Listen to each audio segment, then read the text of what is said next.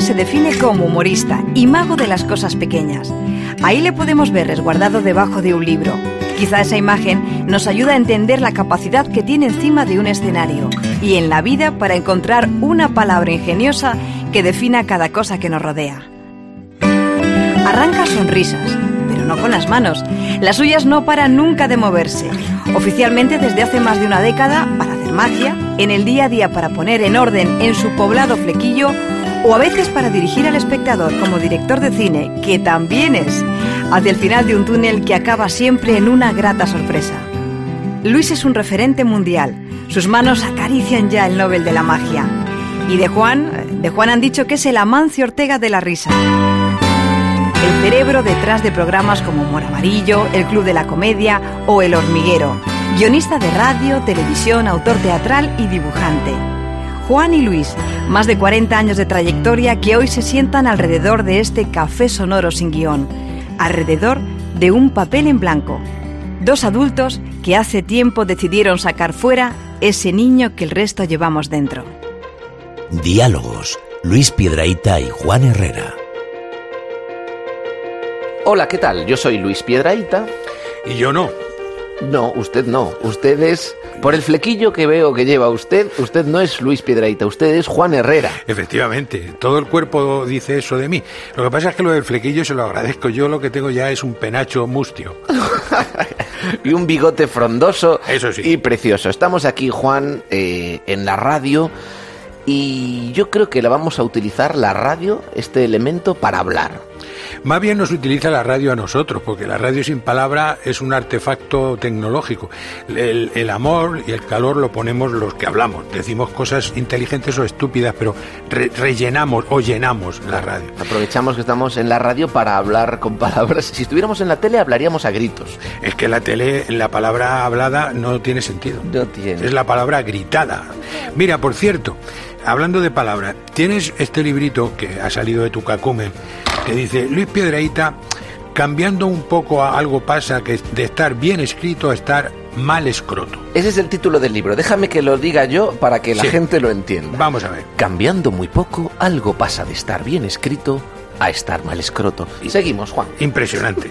Bueno, yo lo decía porque en definitiva no deja de ser un diccionario. Sí. ¿eh? Uno, un diccionario atípico, pero un diccionario. Y a mí es que la palabra diccionario no me gusta, porque viene de dicción Sí. y tiene que ver con el hablar. Sí. Pero al estar escrito no es, un- No es. propiamente la palabra. De hecho, yo ahí te acompaño, Juan, y creo que diccionario es la única palabra que no necesitaría estar en un diccionario, ya que nadie se enfrenta al diccionario sin saber lo que es. Nadie, nadie agarra un diccionario y empieza a, a, aba, aba, abad, abad, abad, abad, c, c, c, de, de- de diccionario. Eh, reunión de vocablos alfabéticamente. yo lo- a mí me gusta más llamarlo palabrario. Palabrario es muy Porque bello. pienso que es lo que hay ahí es una colección de palabras. La palabra que es evidentemente la herramienta con la que podemos comunicarnos a, a duras penas, porque a veces no- ni siquiera conseguimos comunicarnos así. Y eso quería yo comentar contigo, porque leyendo tu libro, viendo la cantidad de palabras que inventas ahí para explicar conceptos que no siempre tienen la palabra adecuada, se me fueron ocurriendo una serie de asuntos que tenemos los seres humanos, los bípedos sin plumes, que nos faltan palabras. Por ejemplo, el dolor. Sí, el dolor es un es un universo eh, despoblado de palabras. O sea, necesitamos más palabras que den nombre a lo que sentimos cuando nos sentimos afligidos, dolidos y, y quejumbrosos. Esto basta cuando uno va a la consulta del médico, el médico te dice, ¿y dónde le duele? Aquí. ¿Y el dolor cómo es? Es ahí uno ya empieza a querer tirar de manual, ¿eh? Es una punzada. Pero pica. Es una punzada, es como una punzada metálica y ¿Y le ocurre, por ejemplo, siempre igual o a veces le duele más, a veces le duele menos? me duele entre, entre mucho y poco. Pues vamos a definir ese mucho y poco. Por ejemplo, vamos a colocar un, un- un- un arco que vaya del 0 al 10. ¿Le duele del 0 al 10 el 4, el... Eso es un problema, porque eh, yo nunca he estado en el 10. Entonces es muy difícil. este- entiendo perfectamente lo que quieres decir, Juan. Es muy difícil explicar el dolor. Es como explicar un sabor. ¿Esto a qué sabe? O explicar un, un olor. Bueno, el olor hay referentes, ¿no? Porque has olido, hemos olido las mismas cosas, pero al no haber tenido la misma experiencia de sufrimiento juntos, es, es, es difícil Y- encontrar y- la palabra que dé nombre al... ¿Y qué pasa en- con una cultura que, en un aspecto tan esencial de lo que es el ser humano como es el dolor, no tiene palabras? ¿Esa cultura se puede considerar realmente culta? Es decir, ¿la cultura sirve para algo a los habitantes de esa cultura si, por ejemplo, explicar el dolor le faltan palabras? Claro, puede ser, a lo mejor me equivoco, ¿eh? y estoy improvisando. Puede ser que eh, viva esa cultura de espaldas al dolor, tratando de o negarlo o, o- o esquivar sus significados, sus enseñanzas, porque el dolor también sirve para cosas. ¿eh? Hombre, es una experiencia. E indudablemente el dolor está en el cuerpo, que es una máquina biológica, entre otras cosas, para saber que hay peligro. Cuando algo te duele es que te está haciendo daño y por tanto tienes que prevenir lo que va a venir a continuación, que puede ser una enfermedad. Por tanto, hay una parte del dolor que sí es didáctica. Luego hay un momento que es cuando el dolor se vuelve loco. Porque hay dolores que se vuelven locos y teóricamente el médico te dice, no, no, no debería dolerle. Oiga, pero es que me duele. Dice, pues, Pues no. usted está mal. Ya, para eso he venido, doctor. ¿Y qué? ¿Cómo le mandamos al dolor ese un mensaje diciéndole, dolor, no deberías doler? No duela usted, sí. Claro. Y, y, y eso hablando del dolor físico, pero hay un dolor todavía peor, si cabe, que es el dolor eh, mm, mental, espiritual, el dolor de, un, de una decepción, de un desengaño, el dolor de un... No, y, y- la tristeza que lleva aparejado el dolor físico. O sea, todo dolor trae consigo una depresión. Lo que ocurre es que ahí entramos con el tema de Aristóteles, que al distinguir el alma del cuerpo o el espíritu de la, del- de la materia, realmente estás creando una dualidad que es falsa. El problema es que para analizar tenemos que dividir. Me explico. O sea, siempre que te duele la, la muela, yo me vuelvo a los cuatro años cuando me suspendían en el colegio. Porque me deprimo. Sí, sí, es... Entonces, ¿qué duele más? ¿La depresión que causa el dolor físico o el dolor físico que desencadena la, la depresión? Y, no, y sucede también que un, un, un, un- dolor, una incomodidad, por pequeña que sea, ¿eh? te, te puede arruinar eh, un momento especial. Una, una piedra en el zapato te puede eh, desmoronar toda la belleza del Taj Mahal. O, Claro. sí, sí, o, o ganas de hacer caca. Pero incluso, incluso es que la propia piedra en, en sí misma desaparece porque solo se concibe como dolor. Mira, yo tengo aquí una piedra, esta por ejemplo. Esta la he traído yo en el zapato. Bueno, pues esta piedra, así donde la ves. eh, Déjame que la enseñe al micrófono Sí. para que la gente la vea. Vale, pues estamos hablando como se ve de un pedrusco de regular dimensión.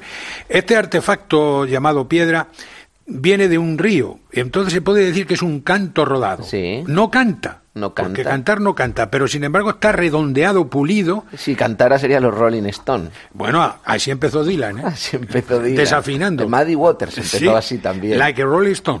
Bueno, pues este es de granito.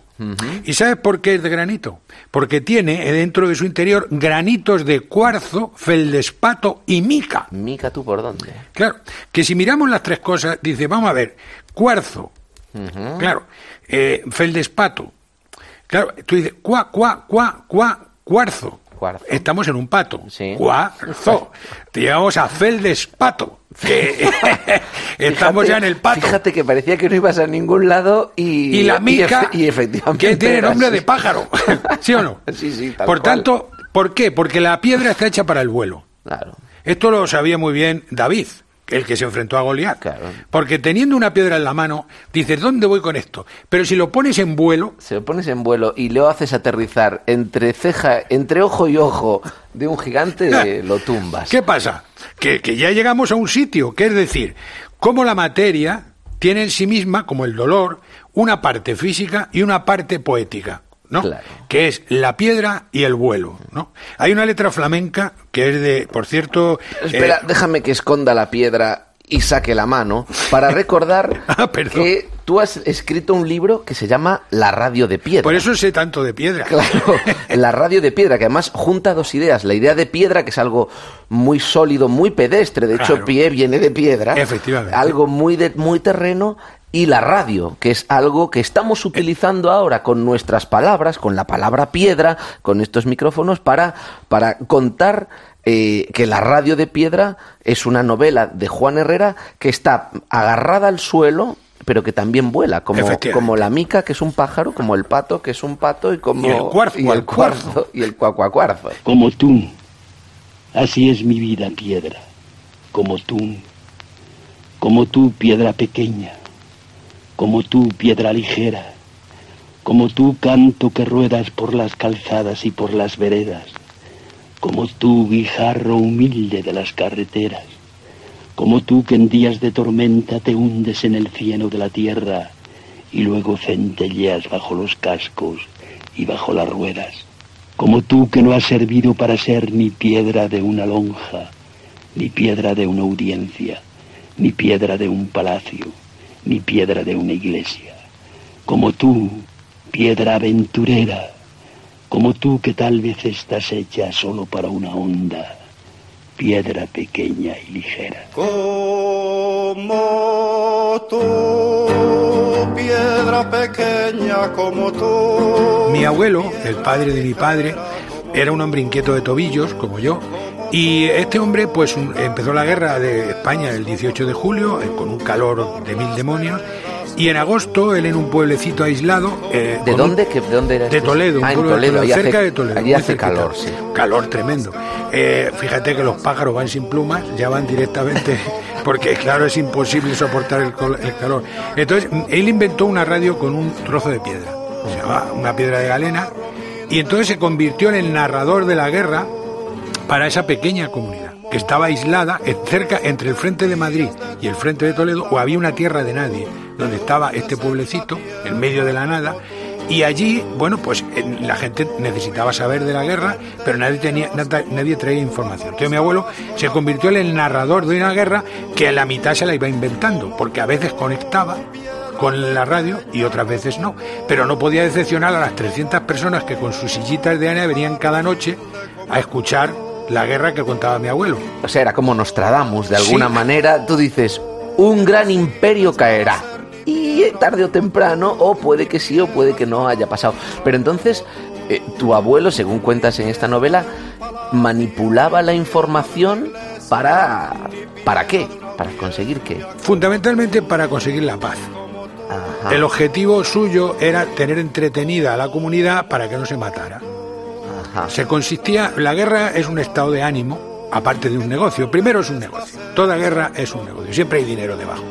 Y luego después es un estado de ánimo que consiste en que aflora lo peor y lo mejor de las personas.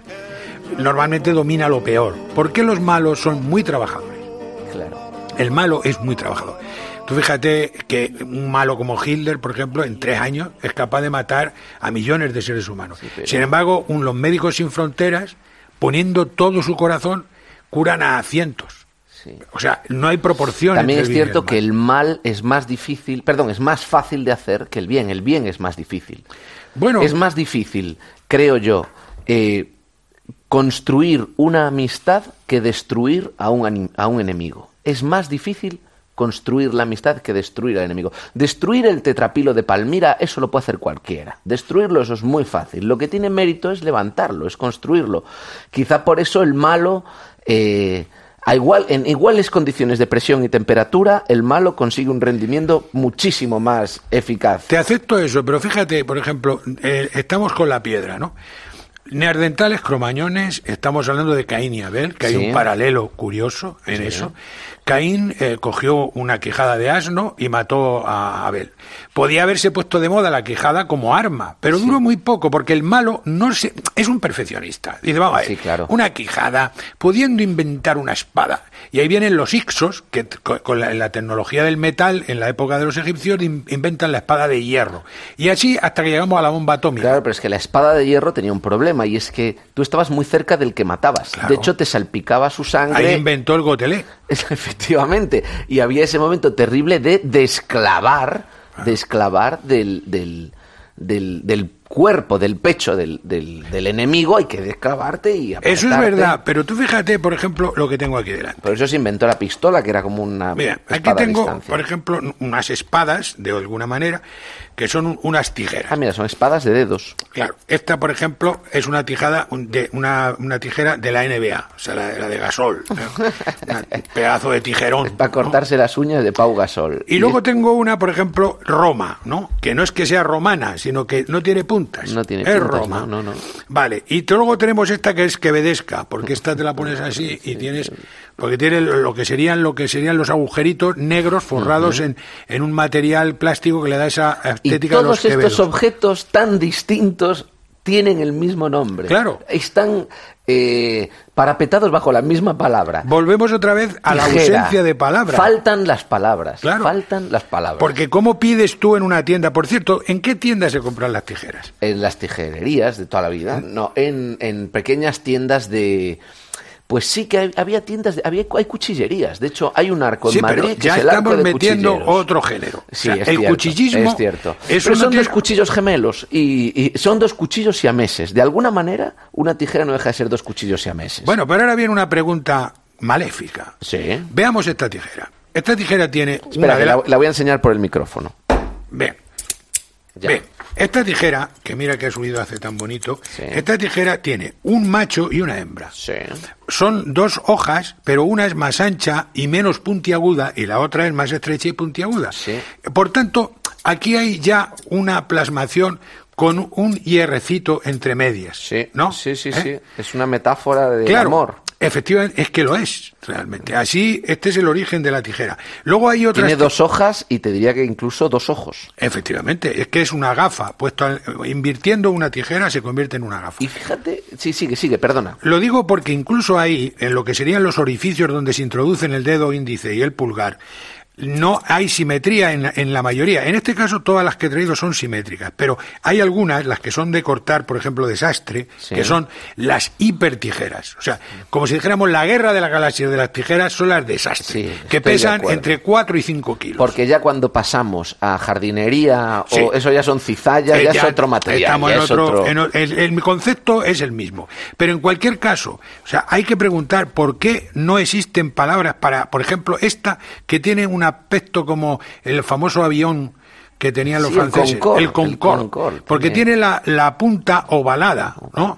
Elevada. Entonces, esto tiene una estética muy curiosa, muy diferente a esta tosquedad que tiene esto, que es prácticamente es para cortarle las uñas a Agamenón. Claro. Sin embargo, fíjate lo que te decía, volviendo a lo de las hojas y los ojos de las tijeras y la metáfora del amor que alberga, volvemos a que la palabra es una herramienta. Es una herramienta, en primer lugar, de comunicación, ya que la palabra es eh, el arma que tenemos para intercambiar. eh, voy a buscar mejor la palabra herramienta más que arma, que tenemos para intercambiar lo más valioso que poseemos, que son los sentimientos, los pensamientos. Yo te puedo contar a ti lo que pienso y puedo contarle a la gente que nos escucha lo que pienso, lo que me ronda la cabeza, gracias a encapsularlo en palabras, crear conceptos e intercambiarlo. Ahí la palabra es una herramienta, pero de repente nos podemos jugar con ellas, ¿no? Y, y- y- y jugar con que la palabra hoja se parece a la palabra ojo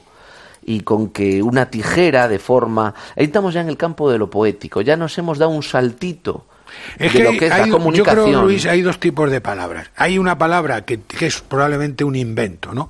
Por ejemplo, cuchipanda. Cuchipanda. Cuchipanda tiene una fonética preciosa, cuchipanda, ¿no? Pero realmente no dice nada. ¿Por qué quiere decir cuchipanda? Por- por No sé, pero la estaría escuchando toda la vida. Sin embargo, claro, ahora te voy a hacer una Cuchipanda. demostración de cuchipanda. Pero, por ejemplo, la palabra sal, ¿no?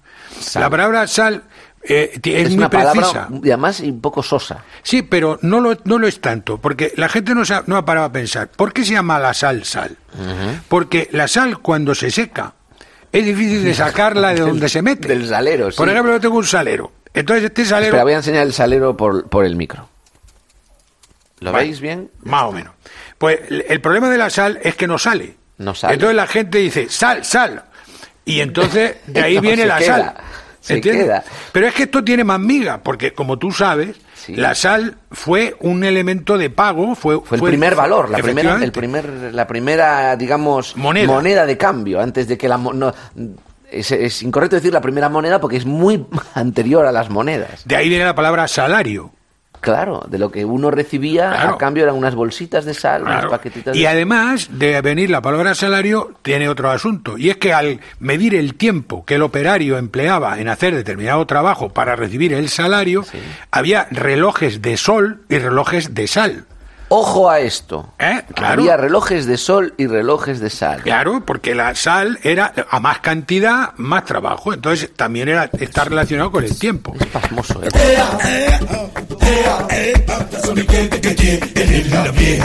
Ay, que pongo pongo le sol le.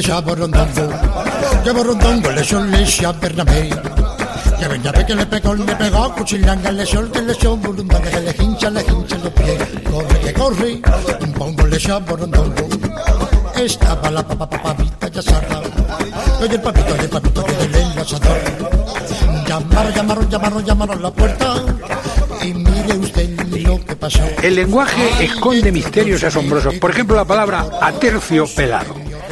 Aterciopelado es, es, es este, ¿no? Es esta textura con, con, con, con- pelito cortito, ¿no? Pero es que hay que fijarse que es atercio, lo cual significa que había gente que tenía sextercios. Sí. ¿no? No, a lo mejor es que han, han cortado el pelo a un tercio de una distancia establecida o de una medida establecida que podría ser un centímetro. un Y eso, tercio y eso me lleva a otro territorio comanche, que es, ¿qué hay entre el monólogo y el decálogo?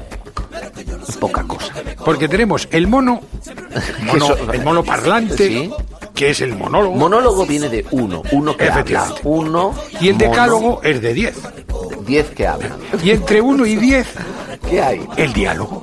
Efectivamente. Ah. Claro, que es esto que estamos manteniendo ahora, pero yo diría que es un decálogo, porque como mínimo tenemos en 10 oyentes. Ahora mismo hemos dejado la Bueno, audiencia en 10. Algunos se ha resfriado en este momento y está tosiendo. Diálogos. Luis Piedraíta y Juan Herrera. Decimos que el cerebro dicta la orden de empezar a hablar de palabras y piedras, la lengua se arranca y no sabe cuándo detenerse. Eso es, eso es, es aterrador, porque la responsabilidad que Hombre, la tiene. para todos menos para los políticos, porque el político dice una cosa y sabe perfectamente que el cerebro del oyente es como el de un pez. O sea que si yo digo, por ejemplo, mañana voy a bajar el precio de, de los alcofores, por ejemplo, sin saber lo que son los alcofores, pues la gente tiende a creérselo. Dice, ve, este tío me cae bien porque va, a- va a bajar el precio de los alcofores. Pero fíjate, yo creo que el político es de las pocas personas que ha conseguido adiestrar a su lengua hasta el punto de decirle, lengua, tú si ves que tal, entra en bucle. Y entonces la lengua empieza a repetir la misma idea una y otra vez. Yo creo que ya ni piensan, el cerebro desconecta, va pensando y el cerebro repite otra vez. Sí, ya hemos dicho lo de los alcobofores, los alcobofores bajaremos el precio. Los alcobofores tienen los precios altos, sí, los bajaremos, bla, bla, bla. Y el, y el oyente se queda ahí un poco acorchado. Porque el, el político y el oyente no se documenta. Mira, yo esta mañana, por ejemplo, me he levantado, tenía la mano derecha dormida porque le había metido debajo de la almohada un error que no se debe cometer jamás. Yo la meto a ver si el ratoncito Pérez me trae algo. Yo la meto porque el cabezón que tengo hunde, hunde la almohada. Entonces, le digo, así no se me va. Y entonces, digo, de repente digo, ¿de dónde viene la palabra idioma? Y dice aquí, peculiaridad o particularidad de una lengua que es lo que en lingüística se conoce como idiotismo. Eso Esto- es maravilloso, ¿no? esto- Eso parece esto- que lo hemos escrito antes. No, pues es que lo he leído en, eh, precisamente esta mañana donde... Dinos la fuente para poder rastrear. No, porque estaba húmeda y no puedo decirlo porque se moja el papel. Pero debo decir que esto es verdad. O sea, dice peculiaridad o particularidad de una lengua que es lo que en lingüística se conoce como idiotismo. Me parece tan bonito que el idiotismo estudie la O sea, peculiaridad de la lengua. Sí, señor, es que es de casi, es prácticamente increíble. Sí. Pero, claro, ¿sabes lo que sucede con, con, con las palabras? Que, que permiten que nos llevemos eh, las ideas a donde queramos. Es decir, mm, una piedra que puede pesar muchísimo, eh, tú puedes hablar de piedras donde quieras y, y no tienes que acarrear. Las palabras nos permiten llevar contenidos muy pesados allá donde estemos nosotros para contarlas, ¿no? Y nos sirven, bueno, es algo, es algo ligero y es algo llevadero. ¿Y qué tienen en común? Pregunto yo, Juan, porque hemos venido a hablar aquí de la radio de piedra, la radio de piedra de Juan Herrera. Y Cambiando muy poco, algo pasa de estar bien escrito a estar mal escroto, de Luis Piedraita. ¿Qué tienen en común estos dos libros? Que son almacenes de palabras y de ideas y de sueños y de mundos, porque detrás de cada palabra, como hemos explicado un poco aquí por encima de una manera un tanto caótica, la palabra tiene una capacidad denotativa, una capacidad semántica y una capacidad poética. Eso, siempre que cuentas algo, aunque sea simplemente reflexionar sobre el lenguaje, se introducen estos tres elementos y eso es así, o sea, es inevitable. Yo, por ejemplo, aquí en este librito hablo de un personaje que tenía en sí mismo esas, tres peculiaridades. Se llamaba Dajatarto. Pero bueno, realmente se llamaba Tortajada. Claro. Era de Cuenca. Un famoso fakir de Cuenca. Sí, y se quiso hacer fakir y se hizo fakir a distancia. Es decir, a distancia de la India, porque no estuvo nunca allí, ni era indio, y tampoco sabía nada de faquirismo. Entonces dijo, ¿cómo hacerme faquir si no hay una academia de faquirismo? Estamos hablando de los años 30, no había internet ni nada. Entonces este hombre empezó por comerse cuchillas de, de afeitar. Las trituraba con su dentadura y se las comía. Entonces, le faltaban palabras para describir al dolor. Un farmacéutico que conocía le regaló un laxante, poderoso laxante. Y ese era su secreto. En vez de ir con las palabras a cualquier sitio, él iba con el laxante y se comía cualquier tipo de cosa. Pero en una ocasión le dio por hacer algo que fue experimentar con cemento de fraguado rápido. De forma que se tiró un montón de, de, cemento a la boca, se humedeció y se le formó una especie de metáfora de piedra entre los dientes. Tuvieron que venir albañiles, esto es literalmente Esto cierto. le sucedió a Dajatarto. Dajatarto, que fue una estrella del circo Price. ¿eh? Pero yo en mi libro lo que hablo es que este hombre tenía la costumbre de enterrarse antes de las corridas de toros. Habría en el ruedo una, un agujeraco, como una tumba, se metía allí, se lo tapaban, lo pisaban y luego empezaba la corrida. Y toda la corrida el tío estaba tumbado allí, haciendo una respiración como la de, como la de los lagartos. Duraba, claro, la corrida duraba tiempo ilimitado al final lo desenterraban, pasaba la gorra y, de eso comía. Pero el día del 18 de julio de la guerra famosa, este hombre estaba enterrado en la plaza y entonces se fue el público corriendo, ha estallado la guerra. Y dejaron al tío enterrado allí como si fuera una sardina. Lo, ah, menos mal que unos amigos se acordaron. Dajatarto, ¿dónde está? ¿Quién tiene que pagar esta ronda? Dajatarto. Oye, ¿y Dajatarto dónde está? Ah. Coño, está en el ruedo. Está en la plaza. Y de allí lo sacaron. Y es que en esas épocas la metáfora de la piedra era realmente así. O sea, la gente tenía que ser tan dura como las piedras para poder comer el pan este. Así es. Y es que la realidad tiene esas dimensiones. Nosotros podemos contar una guerra de muchas maneras. Yo siempre la cuento con la metáfora del árbol que no se quema. Hace poquito ha habido unos incendios pavorosos, como todo incendio. Todo incendio es pavoroso, lo mismo que todo matamoros es calvo. son, son cosas que vienen así de fábrica. Bueno, pues en este vi un reportaje donde de repente en medio de una especie de colina totalmente socarrada había un árbol que no se había quemado que estaba solo. Se había producido un efecto de vacío en esa zona y las llamas no habían afectado a ese árbol. Estaba verde y lozano. En las guerras pasa lo mismo. En el pueblecito del que hablo en esta guerra, de este libro, no hubo guerra. No hubo guerra, todo alrededor sí, pero en ese pueblo no. ¿Por qué? Por la voluntad de los habitantes, que habían decidido que en ese territorio el odio no iba a, no iba a aprender, no iba a agarrar. Y trabajando, trabajando, consiguieron que esa pequeña comunidad se librara de la furia y de la, y de, la, violencia de la guerra. Esto ocurre no solo porque sea una metáfora, es que la realidad es así. O sea, nosotros, las palabras tienen una enorme capacidad incendiaria. Por ejemplo, en las guerras se habla con palabras gordas. Mira, ahora mismo se gritan palabras gordas. No, y, si incluso se hablan. Por ejemplo, ahora la, la, tensión que tenemos en España, la tensión regional con Cataluña, etcétera, se utilizan siempre palabras gordas tipo patria, tipo bandera, tipo comunidad, tipo pueblo, ¿no? Palabras gordísimas. Sin embargo, si todo eso lo llevamos al diminutivo, sigue patrita. una patrita, una banderita, Sí, sí, sí. es imposible con una pistolita hacer una, Una guerrita. guerrita. No, no, no es lo mismo, no tiene la misma... Claro. Y es simplemente un cambio de registro del vocabulario. ¿no? El vocabulario tiene un enorme poder, incendiario o, o de apagafuegos. Entonces hay que tener mucho cuidado con las palabras porque tienen, aparte de esa capacidad que decías tú, de que son transportables de una manera cómoda, porque las van montadas en la lengua, ¿no? Lógicamente, pero también tienen esa, la lengua puede lanzar fuego. O sea, Claro. hay personas que abren la boca y son lanzallamas. Sí. Claro, sucede además que si uno se asoma o, o conoce un poquito la historia del universo y sabe el lugar que ocupa el planeta Tierra en el universo observable, ya no te digo en la Vía Láctea, o ya no te digo en el universo observable, te digo en la Vía Láctea, no somos nada. Y decir bandera con este tono o patria es mm, no saber dónde estás. Somos Pero- más bien banderita y patrita. Pero la paz, pero si no miras al universo, este, este universo estrellado que nos rodea, si te quedas en, en tu ombligo, ves unas pelotillas, también el, el ombligo, si ves las pelotillas, también te reduce de tamaño, porque También. en el fondo somos un, un pe- un pequeño orificio lleno de pelotillas.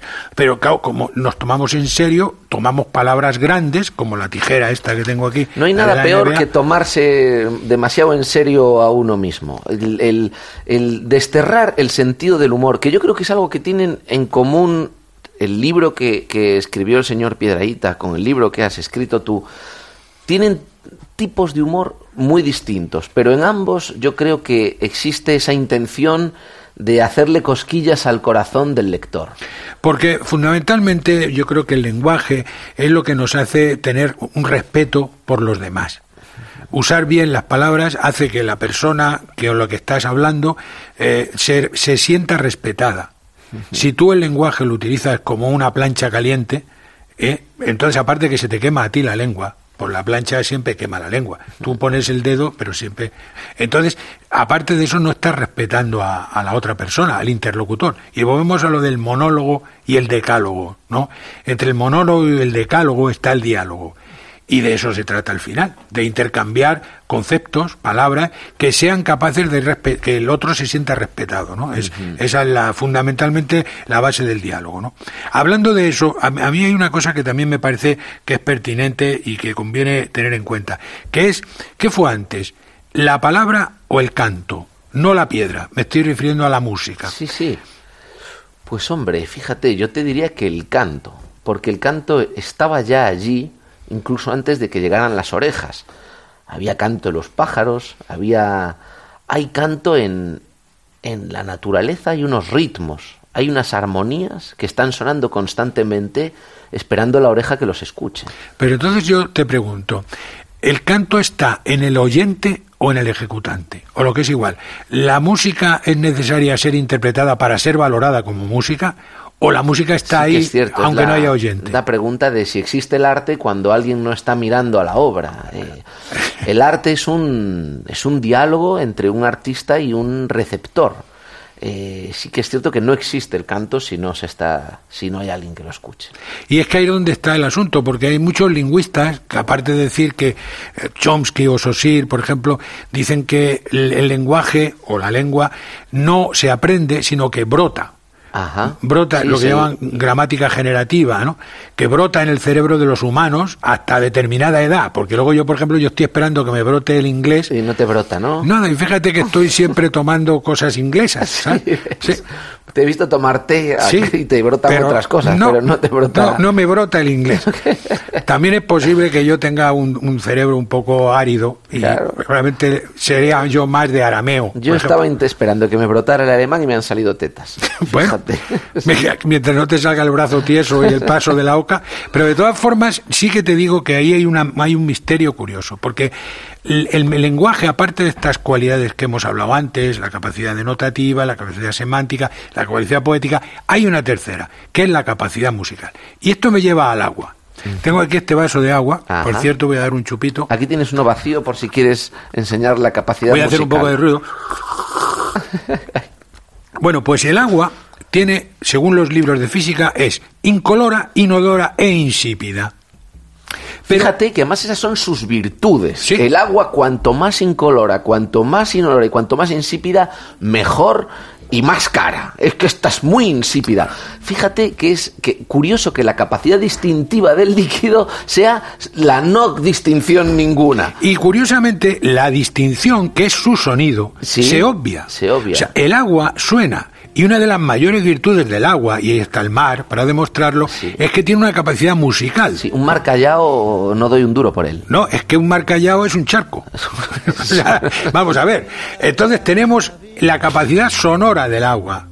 Esa capacidad que hace que se serenen los espíritus. Una fuente, los árabes, por ejemplo, hicieron la Alhambra de Granada y esas fuentes cantarinas, ¿no? Son cantarinas porque cantan y cantan serenando el espíritu. Por tanto, ¿por qué esa virtud del agua objetiva no se pone en la física? Porque también forma parte, el sonido, la acústica, forma parte de la física. Si algo solo so- se, se dice incolora, inodora e insípida, pero coño es acústica. Claro. Y eso se quiere callar. agua y sed. Serio problema. ¿Cómo quieres ser mi amiga? Si por ti me perdería. Confundo tus caricias. por camelos y me mimas. Pasión y ley.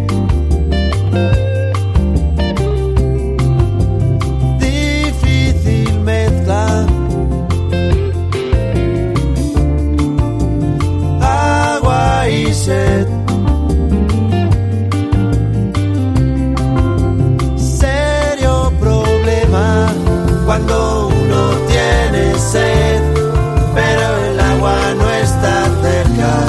Cuando uno quiere beber, pero el agua no está cerca. Mira, hay dos palabras en esta cultura que son mano de santo. Una es la palabra alergia. Tú, por ejemplo, vas a una casa a cenar y te ponen piel de perro, que es una cosa que acaban de inventar. y entonces tú, Y es hombre, muy piel de difícil, perro. es muy difícil explicarle a esa señora que a ti no te gusta la piel Claro, de perro. porque además quedas mal. Y además te va a decir, pero tiene muy poquita, tiene Claro. muy poquita piel de perro. Sí. No, yo no quiero pasar ese trance. Claro, pero entonces tú dices, vamos a ver, ¿cómo quedo yo con esta señora como una persona moderna, Sí. abierta de mente, que dice, hombre, piel de perro, la comí en Stalingrado? Me encantaría, pero Claro. Tengo alergia. Esa es la excusa perfecta. Es que soy alérgico a la piel de perro, concretamente de este dogo que usted ha puesto aquí. ¿no? Entonces quedas como un tío elegante. Y El- la otra palabra que nos salva la vida es... la otra palabra es, mm, eh, so- eh, digamos, tengo restricción de conciencia. O sea, es una cuestión, una Ajá. cláusula de conciencia. Sí. No puedo comer perro. Claro, intolerancia. Eh, Tengo... No, no, es, es- es una forma de alergia. No, no. Estoy No, no, hablando pero la desde punto de vista intolerancia ético. puede ser una restricción. Yo soy un intolerante. Sí. No sea usted intolerante. Tolerancia cero con. Sí. No son restricciones No, alimenticias, yo sino es que, por son ejemplo, restricciones de puedo ser defensor de los de, de no comer carne de perro caniche, por ejemplo. Pero sin embargo, del dogo francés me pongo púo. Entonces, diga, mire usted, si hubiera traído usted piel de perro, eh, por ejemplo, eh, Doberman, me la habría comido encantado. Pero.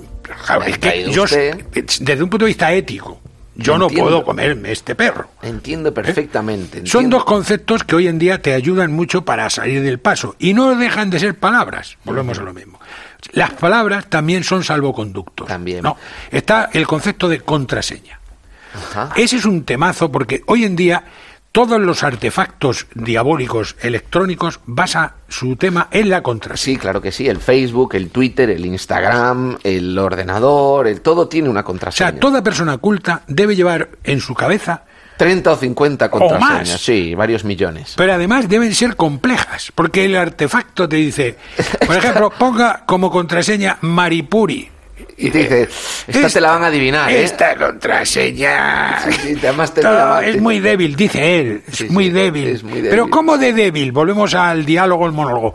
Entre el monólogo y el diálogo. ¿Cómo débil? Verde claro. Ah, está verde, colorines. mustio. Sí, sí, sí. Venga usted ponga usted cifras. Porque parece que no. Pero los que de- decodifican estas cosas son tontos. Claro, eso- No saben que tú vas a poner números. Eso, claro, claro. Eso responde a que hay aparatos que crean contraseñas para poder entrar en tu, en tu dispositivo. O sea, son como generadores de contraseñas para poder hackear el, el- pues o vulnerar la seguridad de los dispositivos. Eso me hace preguntarme, por ejemplo, ¿qué talla tiene usted de cinturón? Fíjate que la talla de cinturón es algo que no elige una persona, no eli- igual que tampoco elige el sitio donde nace, y, y te marca, ¿eh? Y te une a ciertas personas y dices, mira, nosotros somos los de la talla 42 y queremos, oye, Y yendo más lejos, hay gente de tirantes y gente de cinturón. Sí. La gente de tirantes forma un club. claro que sí. Son los de los tirantes. Sí, puede ser o director de periódico o agente de bolsa O Wyoming. o, o levantador de pesas o paracaidista. Esos son la gente Claro. Prácticamente que lleva tirantes. Pero yo, por Wyoming, ejemplo, claro. yo, por ejemplo, que, que como, combina todas las, todas las acciones a la vez. como soy aficionado a las piedras, Sí.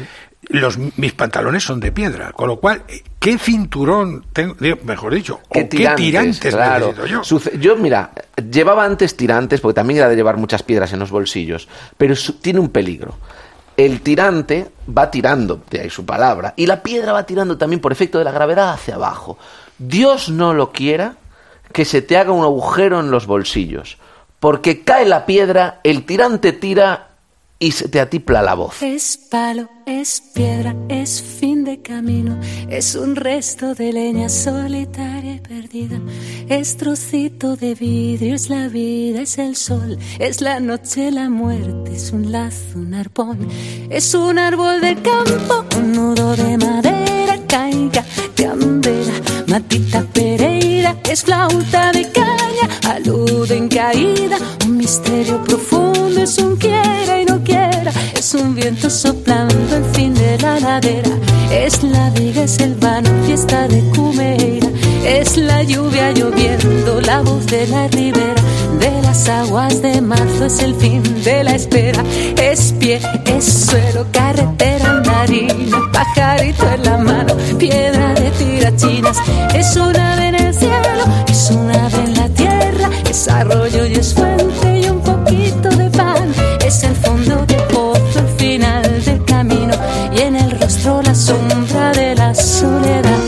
El problema es, ¿para qué sirve el humor? Bueno, tiene muchas utilidades. Por ejemplo, para comer. El humor sirve para comer. Sí, Sí. Porque claro, solamente hay que, hay que ser un gran humorista para llegar a la conclusión de que el percebe es un animal comestible. Hay que tener valor y sentido del humor. Claro, porque tú ves ese artefacto pegado a una roca, jugarte la vida para arrancarlo y llegar a la conclusión de que ese bicho tan raro es Y comestible. que va a estar... ¿Y sabes para mí lo peor? Bueno, eh, se ha hablado muchas veces del valor o del hambre que tuvo que tener la, pri- la primera persona en comerse un percebe. Para mí es el luego decírselo a los demás. ¿Cómo les dices tú que te has comido eso? ¿Cómo le dices a la gente, me he comido eso y está buenísimo? Porque te van a mirar mal. Eso te van a mirar Hombre, mal. te hace sospechoso. Te hace, te, te hace- sacan cantares en el pueblo. Te van a. Madre, este es el que se come las cosas pegadas al rabo. Porque además hay un interés que es callártelo, ya que te interesa que nadie sepa lo uno que está eso y todos para ti. Hombre, pocos. sin duda alguna, son actividades como el alpinismo que realmente se deben llevar en secreto. Porque hay una frase que dice, cuando todo da lo mismo, ¿por qué no hacer alpinismo? Es que, claro, si todo da lo mismo, ¿por qué no hacer alpinismo? Pero ¿qué otra? ¿Por qué vas a hacer tu alpinismo? O sea, si por- bueno, porque todo da lo mismo. Claro. Pero, por ejemplo, un padre de familia calvo con peluquín y ba- barbuquejo, ¿por qué se sube a una montaña? ¿Eh? ¿Qué necesidad hay de subir a una montaña? Pues como dijo Edmund Hillary, porque está ahí. Porque está ahí. Hombre, también está ahí la enciclopedia británica ¿Y por qué no la lees? y tú tienes un desprecio infinito sobre los lomos de esa enciclopedia. Bueno. Pues lo mismo pasa con esto. Y la gente sigue esperando saber para qué sirve el humor. ¿Sirve para algo o no, Juan? Sí, precisamente para Para evitar, comer, evitar está claro. y para evitar que haya guerras. yo creo que el humor, si se utilizara más, evitaría las guerras. Precisamente por eso, porque, por ejemplo, aquí en Madrid, bella tierra donde las haya, resulta que a los trozos de pan lo llaman pistolas. Sí. No, es un acto de humor. Ajá. ¿No? Porque es evidente que aunque haga pan pan, Sí. bien, o sea, vale, pan pan, pero no pasa de ahí. Una barra de pan no mata a nadie, Nadie. aunque sea como esta. Esa bien ¿no? tirada mata más. Claro, pero la pistola, llamar pistola a una barra de pan Es un sentido, es, un ge- ya le gesto da un giro. ¿no? Sí. Si lo llevamos a los símbolos, pasa lo mismo. Normalmente se mata por religión, se mata por odio, pero casi siempre por odio. Pero el odio se genera por las palabras. Las palabras eh, que fluyen dentro de tu cabeza y las que, las que te lanzan otros. Entonces, si esa palabra te duele, tú- eso genera en ti un rencor y eso, bien aceitado y bien regado, puede desencadenar En un una- odio, un odio, claro. claro. Entonces, el humor te permite relativizar. Por ejemplo, llamarle... Distanciarte. Claro. Ver el mundo desde las afueras de la Vía Láctea. Ver Claro. lo pequeñito que eres y ver que las grandes palabras no son tan grandes, son pequeñitas. Por eso que decíamos antes, la palabra gorda, aparte de que tiene grasa, en el sentido de que normalmente una palabra gorda es un concepto poco definido. O sea, tiene mucha grasa, tiene demasiado adorno, ¿no? La palabra bandera en sí misma, la bandera no tiene ningún problema. El problema es que esa bandera tiene mucha grasa. Se le añaden demasiadas cosas al concepto bandera. Y esas banderas, pues realmente tienen tanta grasa que se hacen gordísimas y, y llegan a pesar tanto que no hay nadie que sea capaz de elaborarlas, ¿no? Ahí está la famosa escena donde los marines americanos plantan aquella famosa bandera que la tienen ellos, hay por lo menos ocho soldados Sí, que fotografiados están, ahí. Te dice, ¿hace falta tantos soldados para colocar una bandera? No, están posando. Claro, Están posando. es un, hay demasiada grasa en esa, en esa escena, ¿no? Y eso ocurre generalmente con, con todo ese tipo de conceptos. Es así. O sea, en, en la guerra, cuando hubo la guerra en España, por ejemplo, fue el- la primera guerra donde la radio tuvo un protagonismo militar. O sea, en la guerra de España, en la guerra del 36, se experimentó con la radio como arma de guerra. Eran las palabras de la radio las que incendiaba. Por ejemplo, se utilizaban los programas, había tres apartados. Uno era, por ejemplo, un programa muy mítico que había que se llamaba Altavoz del Frente, se llamaba Altavoz del Frente. Este, este programa daba noticia de los muertos, noticias de los prisioneros, y luego daban noticias del enemigo, ¿no? Para infectar al enemigo con informaciones falsas, etcétera, etcétera, victorias falsas. Esto iba generando un imaginario Claro. que iba manipulando los estados de ánimo, incendiando o apagando furores uterinos, ¿no? Es decir, hasta qué punto y cómo la palabra en este caso se estaba convirtiendo en el combustible que iba a incendiar aquello, ¿no? Y de esta manera, la novela La radio de piedra de Juan Herrera es la historia en la que alguien utiliza la radio precisamente para lo contrario. Para lo contrario. Para intentar apagar una guerra Efectivamente. o al menos Las- las mantener un espacio, mantener un espacio eh, libre de odio, libre de rencor, o al menos eh, disfrutando de los rencores domésticos que uno trae ya de casa, Hombre, eso- que no son pocos. No, que no pero, son pocos. pero además que hay una cosa curiosa. En la de España los italianos, sobre todo al final, crearon un artefacto que lo que hacía era generar sombras, sombras acústicas. O sea, para evitar que la... ruido acústico para, para, para, en- en- ensuciar la comunicación. la comunicación. No metafóricamente, No, sino no, no. realmente. Realmente, sí, sí. Entonces iban con un camión, que es un oficio ese complejo, llevar... ¿Qué hace usted, padre? ¿Qué- Lleva Yo- un camión. ¿Y yo- qué lleva usted en el camión? Ruido. Ruido. Voy haciendo Pero a ver, ruido. a ver, a ver, ¿cuánto ruido lleva usted? Uy, qué pocas nueces. Muchísimo ruido. Y es que of- hay oficios relacionados con esto, con la palabra y con el ruido, que son curiosísimos. Yo conozco, hay una película de Wim Wenders que se llama Lisboa, que se hizo con motivo de la capitalidad cultural de Lisboa, y que Wim Wenders eh, co- coge como protagonista a un cazador de ruidos. Va con un micrófono y unos micros de alta calidad eh, y va cogiendo los sonidos de las calles, de los vecinos, de las casas, pero en general, para crear ambientes sonoros o mapas sí, acústicos, sí. donde se oye. Entonces, a él le parece que en las ciudades ha quedado congelado el sonido de otras épocas. Ajá. Es como si hubiera habido una especie de, con- de congelador que ha mantenido las voces de los que ya no están y se han quedado pegados a los edificios y esto em- remite a unas imágenes. Es una película de una enorme belleza y me hace reflexionar un poco sobre eso. O sea, cuando uno va por las ciudades, ahí ha habido una guerra y ha habido una batalla y ha habido...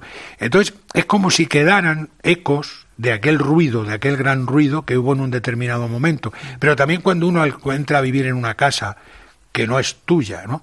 Aparte de que quedan como unos Hay unos olores. sonidos, sí, pero sí que hay unos crujidos, hay Claro. unos ecos que no que no te pertenecen y que poco a poco vas haciendo tuyos. Poco a poco empiezas a aportar a ese nuevo espacio tu, tu, tu, for- tu ruidito, tu forma de ser. Y yo creo que el humor ayuda a quitar ruido, a desgrasar a las palabras gordas llenas de llenas de, de, de- de grasa, ¿no? De grasa saturada y, y que lo hacen todo un poquito eh, más distante, más llevadero, más ligero, más, más, más humano. Y que el humor no soluciona los problemas de la vida, pero los hace soportables. Que no es poco. Que no es poco. Diálogos. Luis Piedraíta y Juan Herrera. Cope, estar informado. Cómicos, duermen vestidos, viven desnudos, beben la vida tragos. Son adorados, son calumniados como dioses de barro.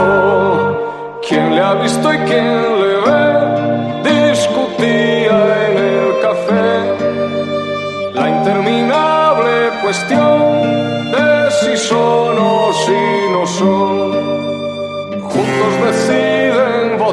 hay que pasar a la acción. Por general decisión se suspende la función. Cómicos duermen vestidos, viven desnudos, beben la vida a tragos. Son adorados, son calumniados como dioses de barro.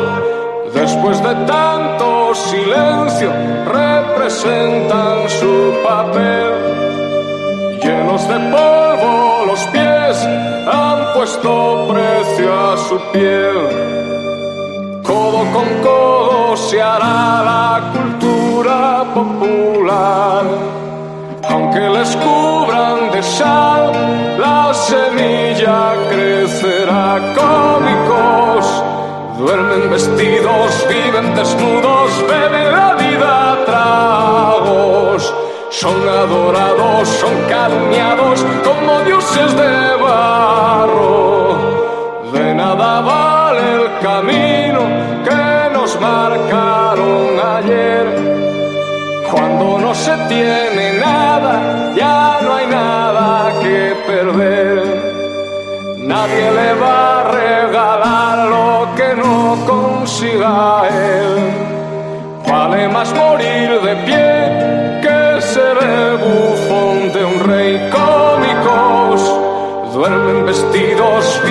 desnudos, beben la vida a tragos. Son adorados, son calumniados como dioses de barro. Duermen vestidos, viven.